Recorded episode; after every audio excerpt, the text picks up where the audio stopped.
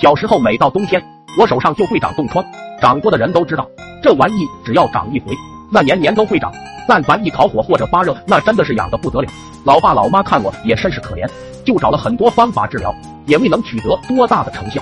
农村冬天闲的没事的时候，哪一家烧的有火炉，就会去那家围着火炉烤着火聊着天。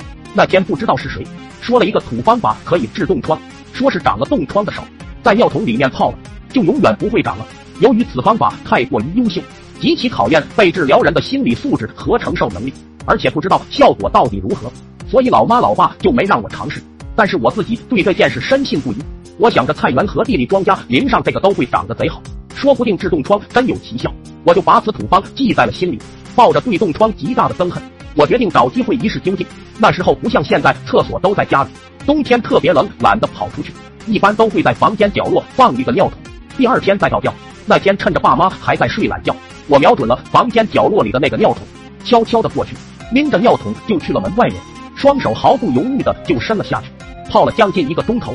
那期间一阵阵胃啊，可是对冻疮的极度厌恶，使我毅然决然的坚持了下去。后来二哥来找我玩，看见我如此行为，极为震惊，硬拉着我去洗手，我偏不干，我怕我泡了这么久，被他一脚功亏一篑，我转头就跑，他就在后面一直追，我哪能跑赢二哥？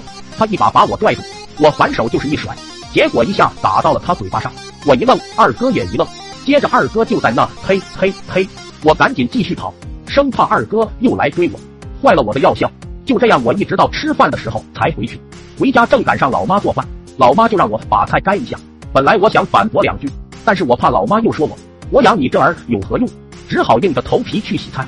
我怕水把我药效给弄没了，我就把菜丢水盆里，用筷子搅了两下，然后水倒掉。又把菜抓到湿勺里。到了吃饭的时候，他们总是觉有一股怪味道，但是我确实没闻到。他们闻来闻去，闻来闻去，最后发现是我手上散发出来的。老爸老妈立马问是怎么回事。没办法，我只好说道：烤火、冻疮、土偏方，能懂？何止能懂啊？他们简直秒懂。一想到是我洗的菜，都开始恶心起来，跑去水缸就开始漱口。我当然是若无其事的在那里吃着我最爱的醋白菜，毕竟我啥都没闻到。后来饭是没有吃完的，我还被大人狠狠打了一顿，鼻涕眼泪一大把一大把流。直到我擦眼泪鼻涕的时候，我才知道我手的味道竟然这么重，眼睛都被熏着了。特别是擦鼻子的时候，差点昏过去。此后的很多年，我都无法直视我这一双手。当然冻疮也没好。